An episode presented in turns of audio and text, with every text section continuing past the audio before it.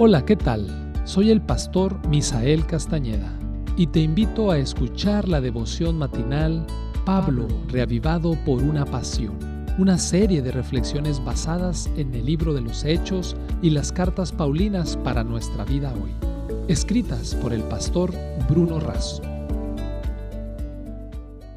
Bienvenidos a la reflexión matinal del día de hoy. Te saluda el ingeniero Hugo Moreno y es un honor compartir contigo el texto bíblico del día de hoy que lo encontramos en Hechos 16, 30, 31. Señores, ¿qué debo hacer para ser salvo?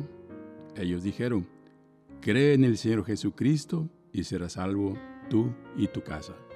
El título, ¿qué significa creer? El enemigo quiso acallar la voz de los predicadores y envió a Pablo y a Silas a la cárcel. Dios podía haberlo impedido, pero le permitió para cumplir propósitos que iban más allá de lo visible. Los misioneros confiaron porque sabían que a los que amaban a Dios todas las cosas le ayudan para el bien. El carcelero tenía la orden de mantener bajo suprema vigilancia a esos dos presos especiales y tomó todos los recaudos necesarios. Pablo y Silas fueron azotados y encarcelados en las peores celdas, en el fondo, en un lugar oscuro, con escaso aire y con ajustados cepos que atrapaban sus pies. De repente sucedió lo inesperado. La tierra se movió.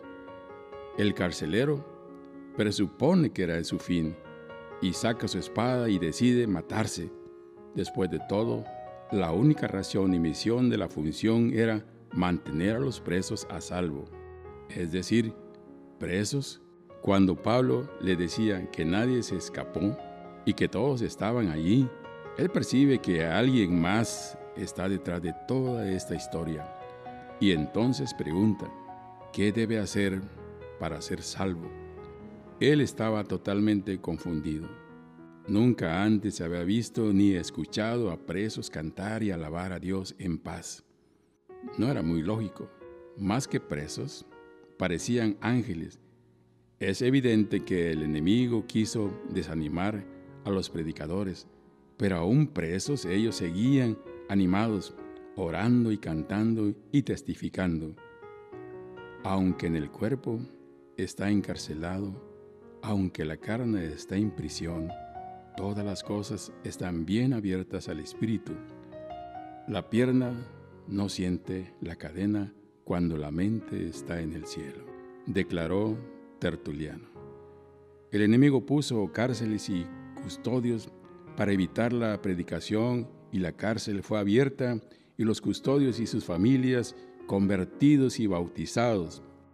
Un terremoto termina en fiesta en la que se celebra la nueva vida. Parece ser salvo. Solo había que creer. ¿Qué significa eso realmente? Creer es reconocer nuestra total insuficiencia y aceptar y confiar en la sabiduría de Dios. Es reconocer nuestra absoluta indignidad mientras aceptamos la total dignidad del Señor para salvarnos. Es reconocer que nuestra independencia es lo que nos lleva a la muerte y que es la dependencia permanente de Jesús lo que hoy nos lleva a la vida. Que esta pueda ser hoy tu oración.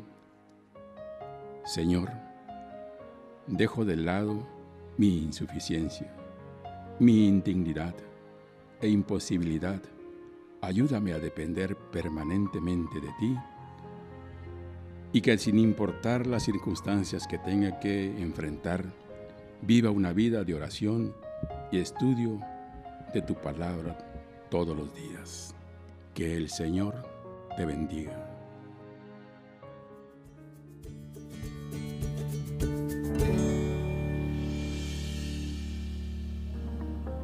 Esta fue una producción de la Iglesia Universitaria de Montemorelos en México. Te saluda el pastor Francisco Soto. Hasta la próxima.